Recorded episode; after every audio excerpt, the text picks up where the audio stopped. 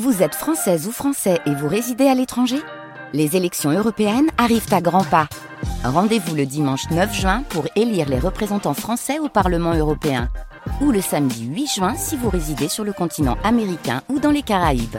Bon vote Il est 8h30. La route est donc cette grosse perturbation pour entrer sur l'île par l'autoroute A25 dans le sens d'un Dunkerque vers Lille.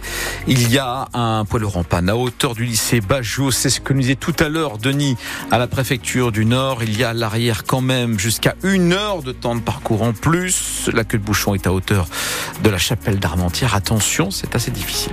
Voilà pour la situation. Euh, Thomas Schoner, la météo avec vous. La météo, c'est donc de la grisaille majoritaire. Aujourd'hui, quelques éclaircies potentiellement cet après-midi mais ce seront vraiment les nuages qui auront le dessus. Pour ce qui est des températures, les maximales, nous atteindrons 8 à 8 degrés cet après-midi. Thomas, alors que l'étau se resserre sur Paris, la FNTR demande au pouvoir public des compensation. Oui, puisque pour les chauffeurs routiers, les barrages des agriculteurs depuis maintenant deux semaines entraînent des temps de trajet rallongés, du carburant qu'il faut dépenser, des retards de livraison. Tout cela va peser sur la trésorerie des entreprises. C'est ce que nous disait avant 8 heures le secrétaire général dans le Nord de la Fédération nationale des transports routiers. Il était notre invité. Selon lui, les pertes pour une entreprise moyenne sont estimées à l'heure actuelle à 25 000 euros. Des tracteurs ce matin sont toujours postés sur les autoroutes qui mènent à Paris. Des agriculteurs du Nord d'ailleurs sont partis dans la matinée pour épauler leurs collègues sur leur barrage de l'autoroute A1, barrage installé à hauteur du péage de Senlis. Sur France 2 également ce matin, Gérald Darmanin reconnaît désormais qu'il y a un deux poids deux mesures dans le traitement des manifestants. Je refuse d'envoyer les CRS sur des gens qui travaillent, dit le ministre de l'Intérieur. Les agriculteurs qui ont par ailleurs obtenu des gages hier de la part du Premier ministre Gabriel Attal qui a prononcé à l'Assemblée son discours de politique générale. Il a promis que les aides de la politique agricole commune seraient versées d'ici le 15 mars. Il a défendu également une exception agricole française. Pour le moment, pas de communication des différents représentants syndicaux FNSEA ou jeunes agriculteurs.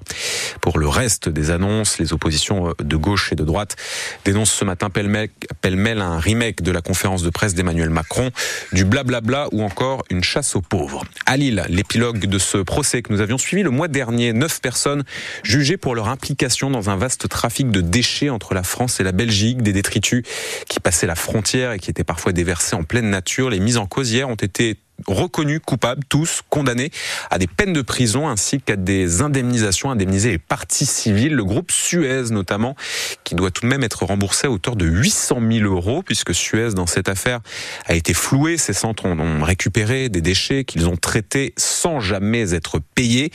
Thomas Léon représente le groupe et ses différentes sociétés. L'avocat a suivi avec attention l'audience pour comprendre comment s'était mise en place cette escroquerie. C'est un réel enjeu euh, et on a pu le constater d'ailleurs par euh, la naissance de cette procédure, ça permet au groupe Suez justement de travailler sur euh, des procédures internes de contrôle euh, pour éviter que le risque de fraude ne puisse se renouveler euh, à l'avenir. D'une part, on a constaté un travail remarquable hein, de la part des enquêteurs et du juge d'instruction qui ont permis des débats très précis au cours de cette audience et c'est ce qui nous a permis d'ailleurs de comprendre bien précisément le mode opératoire et le rôle de chacun des protagonistes dans cette affaire et c'était aussi la raison de notre présence au-delà des demandes qui ont été formulées euh, par les parties civiles. Les peines de prison prononcées hier vont de 18 mois à 5 ans pour le principal protagoniste. Vous avez un article sur francebleu.fr qui vous récapitule le fond et la forme de ce procès avec les condamnations donc rendues hier. En basket, le club de Villeneuve d'Ascq accède au quart de finale de l'Euroleague féminine pour la première fois de son histoire. Les Nordistes se sont imposés hier soir dans leur ultime match des phases de groupe face aux Polonaises de Polkowice. Victoire 85-72. Les Villeneuve d'Oie je vais y arriver, Villeneuvoise. C'est ça, Villeneuvoise. Parce que j'ai, je, oui, je, mais je mixais Villeneuve d'Ascq, donc Villeneuve d'Oise. Bah non. non, mais vous inquiétez pas. Villeneuvoise. Le SBVA, les nordistes, les basketteuses de Villeneuve d'Ascq sont donc qualifiés pour les quarts de finale de l'Euroleague féminine. Il nous arrive du Portugal, lui. Il a signé jusqu'en 2028. Le LOSC officialise le recrutement de Thiago Moraes, âgé de 20 ans au poste d'attaquant. Moraes qui jouait jusqu'à présent au sein du club portugais de Boa Vista ainsi que dans la sélection internationale espoir du Portugal.